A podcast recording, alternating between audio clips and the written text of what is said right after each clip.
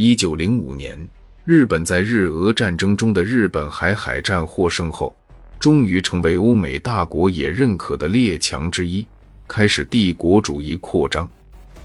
伊藤博文被任命为第一任韩国统监，并于一九零七年迫使大韩帝国签订第三次日韩协约，将大韩帝国变为日本的保护国。但是伊藤博文本人反对立刻合并大韩帝国，这与许多日本对韩政策参与者的想法并不相同。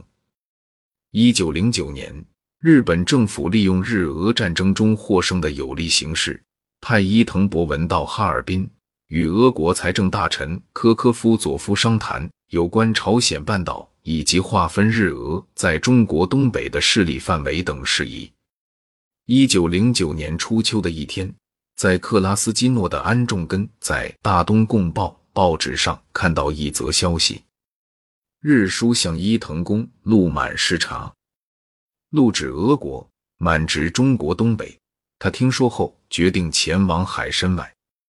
一九零九年十月二十日，安重根来到海参崴，只见这里街头巷议，满城风雨。一打听才知道。伊藤博文要来中国哈尔滨，为了证实这个消息，他买了好几种报纸，每种的头版头条都登出这样的消息。安重根喜出望外，他曾多次与断指同盟的成员讨论刺杀伊藤，甚至想去东京，可一是经费缺乏，二是太难成功。这次伊藤来哈尔滨，真是天赐良机。等到冷静下来后。安重根觉得杀伊藤博文不是小事，必须有人员和费用。他想起此地有个叫李锡山的人，曾当过黄海道一兵将领，于是便来到李锡山的住处。李锡山看到安重根来了，显得有些吃惊。安重根一开口便向他借一百元钱，李锡山表示没有钱，还问安重根要那么多钱干什么。安重根告诉他：“借钱干什么？别管。”正色说：“有人反映他在当义兵将领时管过捐款，后来捐款下落不明。”李锡山听了很不高兴，问安重根是什么意思。安重根马上拔出手枪，指着他说：“我的许多好朋友当初就在你手下，将来会找你算账的。今天我先拿走这本该属于义兵的一百元钱。”李锡山害怕了，只得拿出钱来。安重根找到好友宇德纯，密上去哈尔滨举事之计。宇德纯本是经商的，十分反感伊藤在韩国的所作所为。他去海参崴的大东共报报社，见安重根正与主编李刚讨论刺杀伊藤之事，便同意一起举事。有了钱和安重根的一把手枪，他再带上一把手枪，他们二人到哈尔滨便可以行刺。行刺伊藤。一九零九年十月二十一日，安与二人登上去哈尔滨的火车。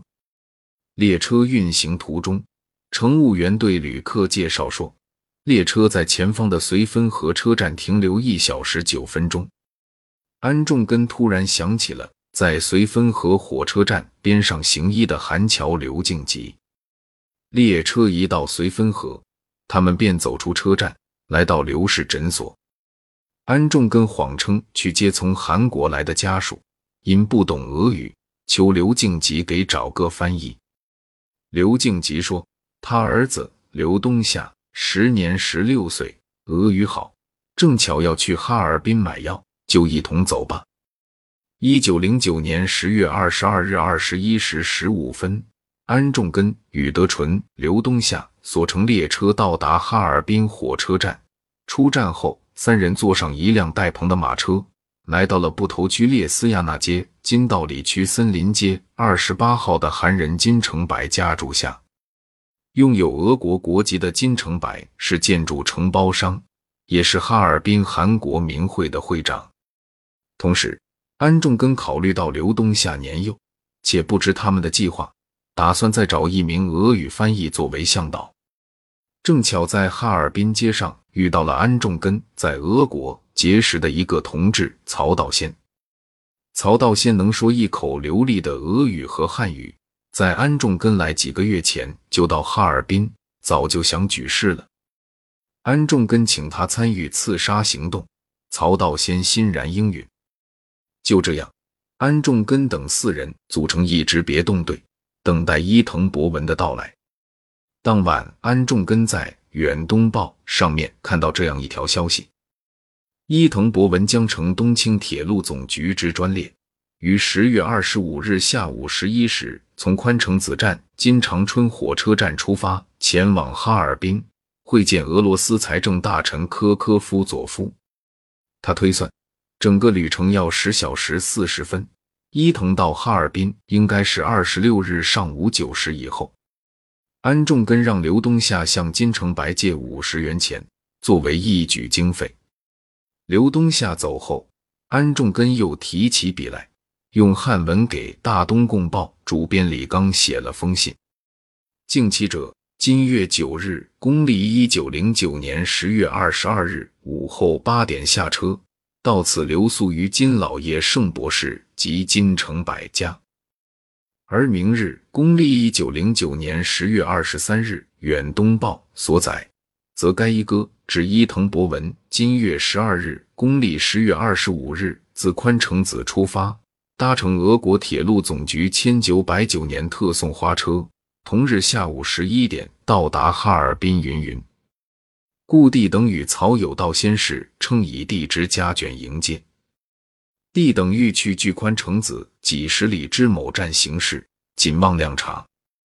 成事在天。福望同胞善导保佑，从金圣博士借了五十元钱，万望代为偿还。大韩独立万岁！安重根和宇德纯都在名字下面盖了图章，宇德纯盖的是方章，而安重根则盖上了刻有他的教名 Korean Thomas 的圆形章。此章他一直携带于身，在二十六日刺伊藤后。遭俄国军警逮捕时弄丢了。刘东夏没见到金城柏，这封信便放在刘东夏那里，后来让日本检察官没收了。而在这天早上，刘东夏上街探听消息时，被一名俄国军官叫住，要求帮忙拿一下他买的东西。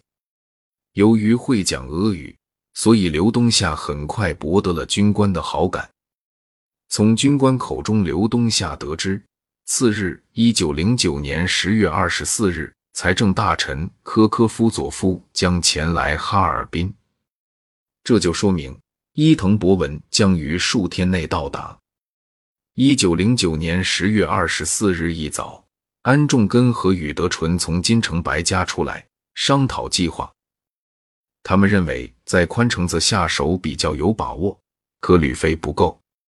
宽城子与哈尔滨之间有个叫蔡家沟的小站，两边的列车需在此相会停车，于是决定在蔡家沟行动。他们请从海参崴来哈尔滨的会俄语的曹道先同去，又让刘东夏留在哈尔滨打听伊藤到达的确切日期时间，往蔡家沟拍电报。安重根、宇德纯、曹道先于十月二十四日上午九时登上开往宽城子的列车，十二时左右到达蔡家沟。这是个小站，车站的候车室和办公室合用，房下的半地下室是俄国人开的小卖店。安重根三人便在小卖店吃住。安顿已毕，安重根让曹道先用俄文写下电文。到达蔡家沟。有事请通知，给车站的俄国电报员发往哈尔滨金城白家。然后曹道先又问俄国事务员车次情况，回答说每天列车往返三次。今晚接伊藤的专列从哈尔滨出发，经过这里去宽城子，将于十月二十六日上午六时经此回哈尔滨。傍晚，在哈尔滨金城白家的刘东夏回电了。明日克制。再晚些时候，接伊藤的专列经过蔡家沟，驶向宽城子。安重根发现刘东夏的消息有误。一九零九年十月二十六日早六时，专列将在此经过。即使有人下车，当时天还不太亮，很难辨别哪个是伊藤。此外，这里的巡警和宪兵比他想象的还要多。一九零九年十月二十五日晨，安重根便同宇德纯研究对策，在蔡家沟和哈尔滨两地行刺。宇德纯留在原地见机行事，安重根则于中午十二时乘火车返回哈尔滨，再次住进金城白家。当晚，蔡家沟车站来了不少俄国宪兵、巡警，重点监视小卖店，店门被上了锁。宇德纯和曹道先被困在半地下室内。一九零九年十月二十六日早六时，载着伊藤的专车鸣笛驶过了蔡家沟站，与曹二人只能听着列车呼啸而过，直至被捕。一九零九年十月二十六日一大早。安重根检查了勃朗宁 M 一九零零式手枪，将八发弹头刻有十字的凹凸型达姆弹上了膛。他换上了旧西服外套，戴上鸭舌帽，把手枪放在右兜。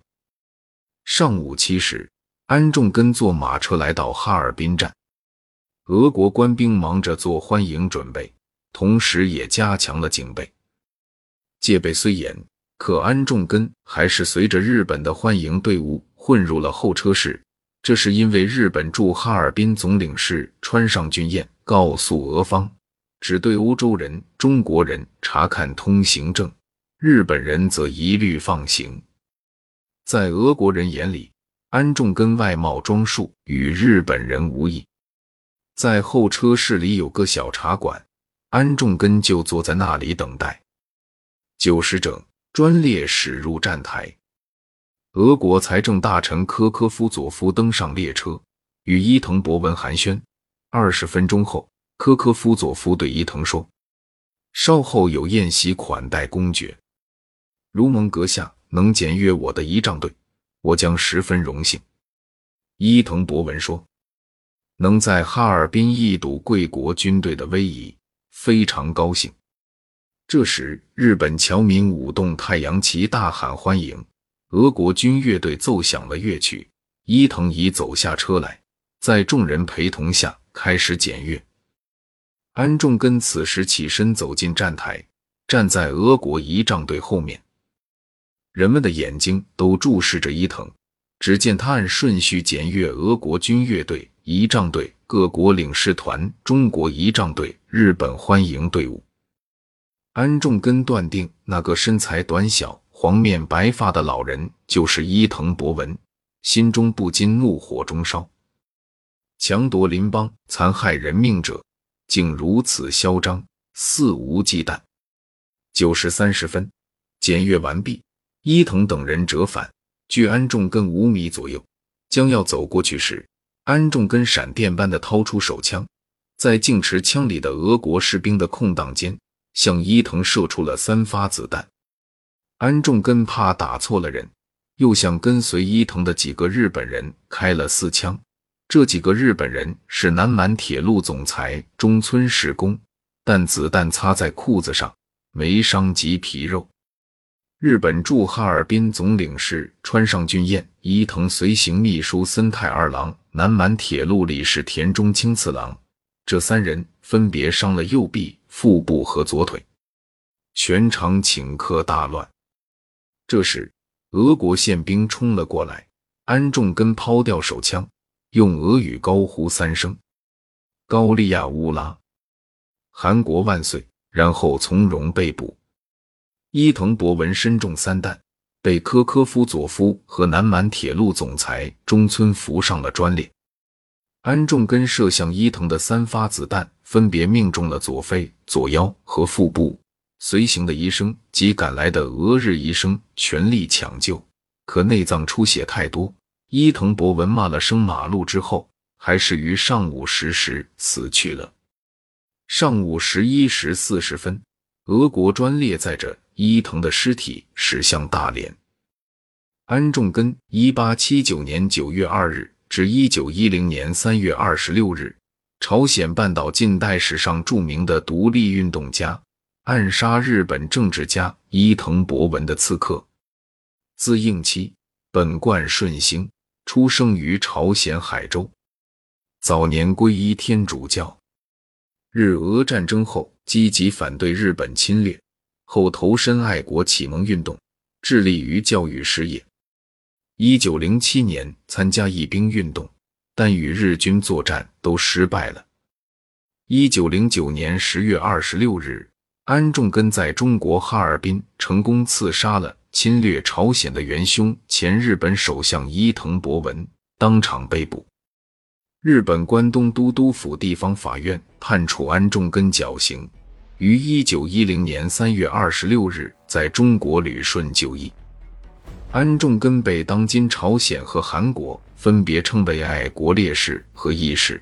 二零一四年一月十九日，安重根义士纪念馆在中国哈尔滨开馆。